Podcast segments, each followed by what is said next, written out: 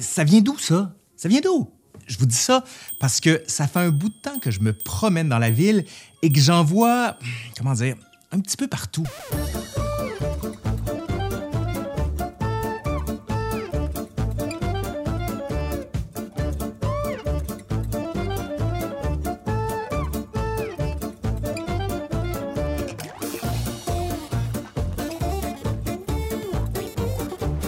Ça fait un bout de temps que je me promène, hein, puis ça fait un bout de temps que je me pose cette question-là. Un méchant bout de temps. On s'entend, il n'y a rien qui ressemble de près ou de loin à un barbier quand je regarde ça.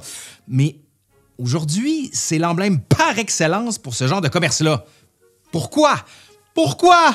Ben alors, ben alors, alors, alors, alors aujourd'hui, à l'Histoire nous le dira, pourquoi ce poteau-là est associé au barbier? Pourquoi?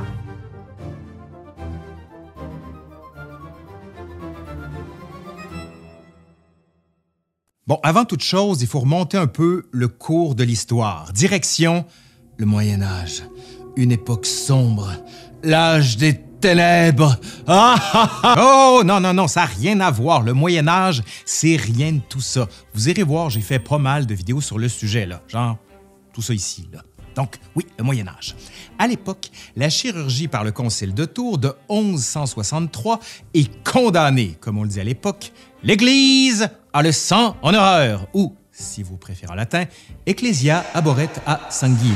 Avec cette décision-là, on fait de la chirurgie un sous-métier indigne des grands médecins qui, à l'époque, évaluent les maladies en fonction de quatre grandes humeurs, qui sont le sang, la bile jaune, la bile noire et le flegme. Ici, on se base sur le savoir des anciens, ça, ça veut dire les médecins de l'Antiquité, pour comprendre comment fonctionne le corps humain. En gros, on est dans le champ. Solide. Cela étant, il faut quand même parfois ouvrir les corps ou à tout le moins essayer de réparer ce qui peut être réparable. Et c'est ici que l'acte chirurgical est déterminant. Bon, là, je vous dis chirurgien et vous pensez à ça. Là. Hein, ouais, Come off. Decannulating. Feels so good, doesn't it? Non, c'est pas ça. Non, non, non, non, non, non. En tout cas, dans l'histoire, c'était pas ça. Au Moyen Âge, la chirurgie, c'est loin d'être cool. Et c'est loin d'être considéré comme un métier avec un certain standing. Mais c'est quoi le rapport avec le poteau? OK, calmez-vous, calme, calmez-vous. Ça s'en vient. Comme la chirurgie est laissée de côté et prise en grippe par l'Église, du moins en ce qui concerne les petites interventions, c'est ici qu'arrivent les barbiers. On parle bientôt des barbiers chirurgiens qui vont proposer différents services. On continue de raser, mais on propose ici de petites interventions de chirurgie. Au 13e siècle, un certain Jean Pitard, barbier chirurgien de son État, va demander au roi Louis IX de se regrouper en corporation afin de mieux organiser le métier. On retrouve d'un côté les chirurgiens barbiers, dits de robe courte, qui font de petites interventions comme des saignées ou la mise de ventouse, et de l'autre côté, les maîtres chirurgiens, dits de longue robe, qui portent la soutane noire, comme les médecins, qui passent un examen et qui s'occupent des actes plus conséquents. En Angleterre, on retrouve les mêmes pratiques, soit des barbiers qui taillent, rasent et coupent des barbes, mais qui également peuvent vous offrir une petite saignée ou encore vous arracher une ou plusieurs dents. Parce que oui, le barbier avait aussi fonction dentiste, mais ça c'est pour une autre vidéo. Là. On utilisait aussi parfois des sangsues pour aider les plaies à guérir. En Angleterre, barbiers et chirurgiens vont se disputer pour savoir à qui revient le privilège des saignées il faut attendre 1540, soit une loi fixée par le roi Henri VIII qui va rassembler les deux professions pour faire la Barber Surgeons Company. Le poteau, lui? Le poteau? J'y viens, j'y viens, j'y viens. Laissez-moi le temps, j'y viens. Donc, les saignées. Parce que oui, c'est de là que ça vient. À l'époque, au 18e siècle, voire au siècle suivant, on continuait à pratiquer des saignées afin de guérir différents maux. Mal de tête, fatigue, fièvre, rhume, name tout ça. Mais pourquoi la saignée? Ben, parce qu'on pensait que quand une humeur était en trop grande quantité, il fallait l'extraire, parce qu'on n'avait plus l'équilibre entre les quatre grandes humeurs. En extraire, ouais, une ou plusieurs.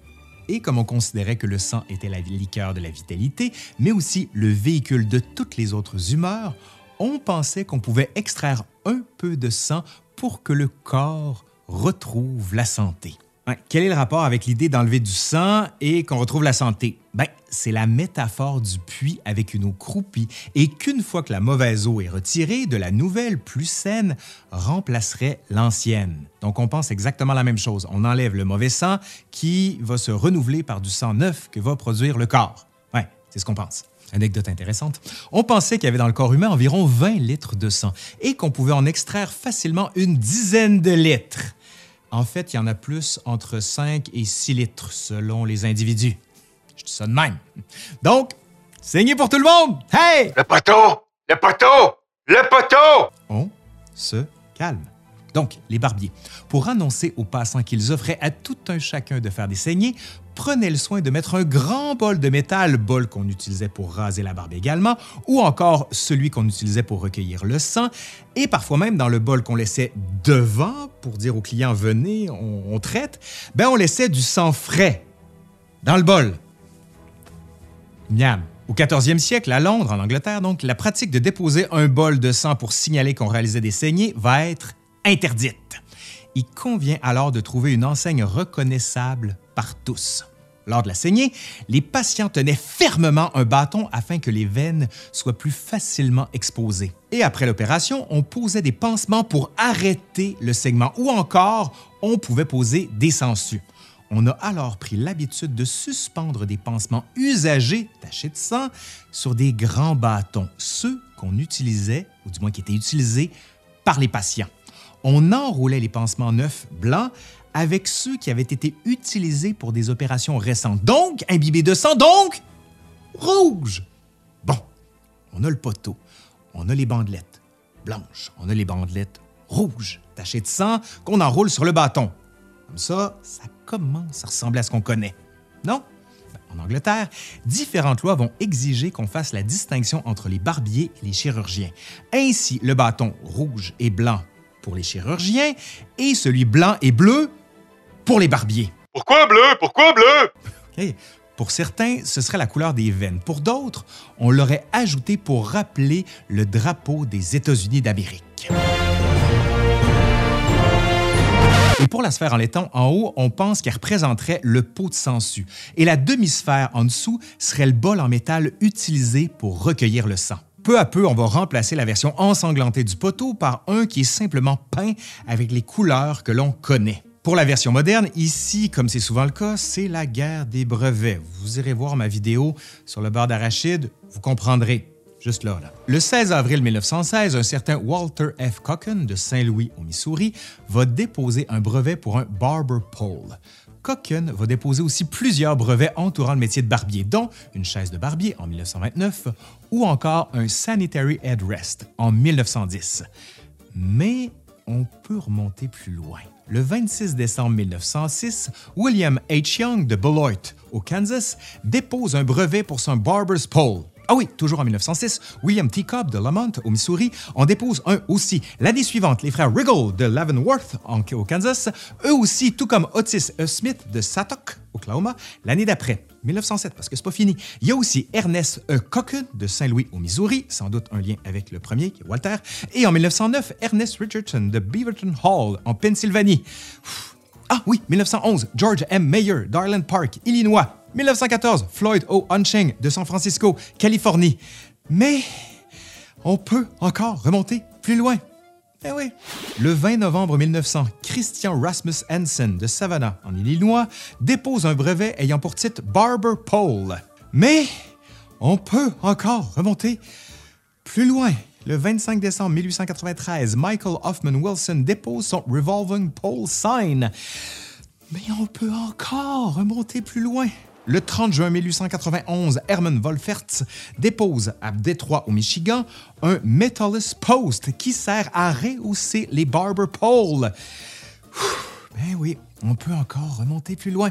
Le 28 décembre 1886, Michael Hoffman Wilson, oui, toujours le même de Brooklyn, dépose un brevet pour son Barber's Pole. Et c'est sans doute pas fini cette histoire-là parce qu'on trouve toujours des sources qui font remonter l'objet à plus loin. Encore. En tous les cas, le modèle électrique du barber pole va être généralisé au 20e siècle, notamment grâce à William Marvey de St. Paul au Minnesota, qui va en vendre un peu partout aux États-Unis. On en a surtout vendu dans les années 60 et c'est pas étonnant que cet objet-là soit associé à cette époque précise. Aujourd'hui, on en retrouve un peu partout et disons qu'ils font le plaisir des collectionneurs vintage. Le poteau de barbier, comme on dit, est très répandu dans les pays anglo-saxons parce que c'est surtout d'Angleterre que vient le modèle, mais il se répand un peu partout en Europe et même dans le reste du monde. Il est en train de devenir un symbole international. Détail cocasse, saviez-vous que bien que le mouvement du poteau se fasse sur un axe vertical, on a l'impression de voir le mouvement non pas horizontal, mais bien vertical lui aussi? C'est une illusion d'optique. Pourquoi? Parce que notre cerveau fait un raccourci en choisissant le mouvement le plus lent et le plus simple à identifier. Allez, voilà, voilà. C'est juste ça. Allez, c'est fini pour aujourd'hui. J'espère que ça vous a plu. Si c'est le cas, vous savez quoi faire. Pouce par l'air, vous commentez, vous partagez. Je suis Laurent Turcot de l'Histoire nous le dira et je vous dis à la prochaine. Bye.